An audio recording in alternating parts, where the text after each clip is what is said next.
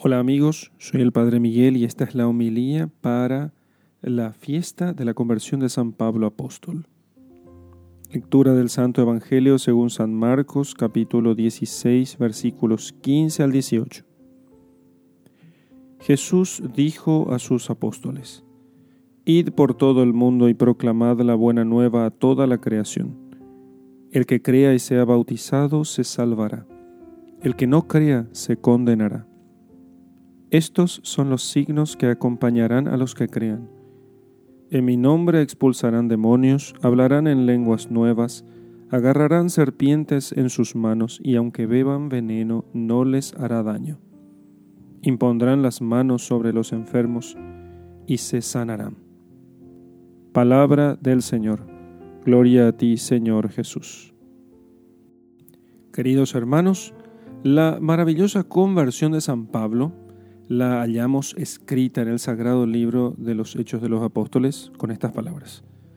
Dice así, En aquel tiempo, respirando todavía Saulo amenazas y muerte contra los discípulos del Señor, se presentó al príncipe de los sacerdotes pidiéndole permiso para las sinagogas de Damasco a fin de llevar presos a Jerusalén cuantos hombres y mujeres hallase que confesaban la vida cristiana. Pero yendo de camino, sucedió que cerca de Damasco, de repente, le rodeó una luz del cielo y, cayendo en tierra, oyó una voz que decía, Saulo, Saulo, ¿por qué me persigues? Y él preguntó, ¿quién eres, Señor? Y el Señor le dijo, Yo soy Jesús, a quien tú persigues. Dura cosa te es dar coces contra el aguijón. Y Saulo, tembloroso y despavorido, volvió a preguntar, ¿qué quieres que haga? Levántate, le dijo el Señor, entra en la ciudad y allí se te dirá lo que has de hacer. Los ministros que le acompañaban estaban pasmados al oír la voz que le hablaba, pero no veían la persona. Se levantó Saulo de la tierra y, aunque abría los ojos, no veía nada de suerte que, tomado de la mano, le introdujeron en Damasco, donde permaneció tres días sin ver y sin comer ni beber. Se hallaba entonces en aquella ciudad un cierto discípulo de Jesús llamado Ananías, a quien el Señor en una revelación le llamó por su nombre, y respondiendo él dijo, Aquí estoy, Señor. Levántate, le dijo el Señor en la visión, y ve al barrio que llaman recto, y busca en casa de Judas a Saulo que se llama el de Tarso.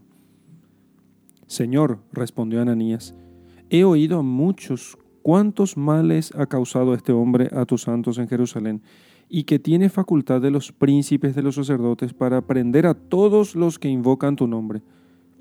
Mas el Señor le replicó, Ve, porque este es mi vaso de elección que ha de llevar mi nombre ante las naciones, los reyes y los hijos de Israel, y a quien seguramente mostraré cuánto le conviene sufrir por mi nombre.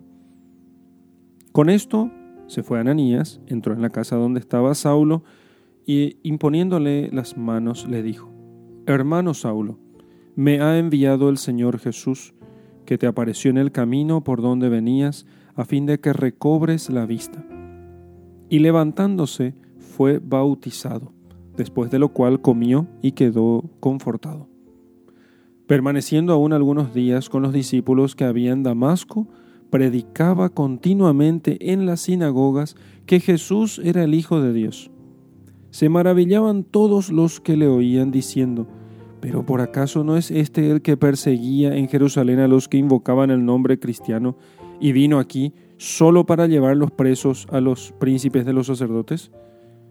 Pero Saulo predicaba aún con mayor fuerza y confundía a los judíos que vivían en Damasco, afirmando que Jesús era el Cristo y Mesías esperado. ¿Quién podría imaginar, queridos hermanos, que aquel fariseo sin entrañas, sin compasión, que guardaba la ropa de los que apedreaban a San Esteban, porque Pablo, Pablo estuvo en el apedreamiento de San Esteban, aquel, ¿quién diría que aquel bravo policía de Caifás que andaba de casa en casa para prender a los fieles, para cargarlos con cadenas, aquel tirano cruel que mandaba azotar bárbaramente en las sinagogas a los cristianos y a fuerza de, de torturas había logrado que inclusive algunos cristianos renegaran de la fe.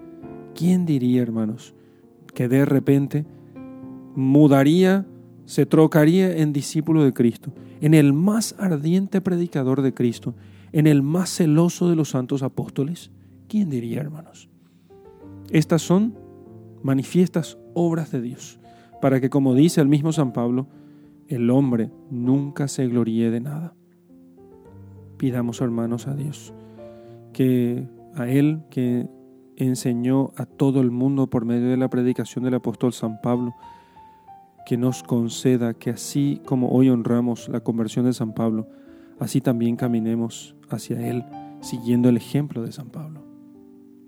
En el nombre del Padre y del Hijo y del Espíritu Santo. Amén.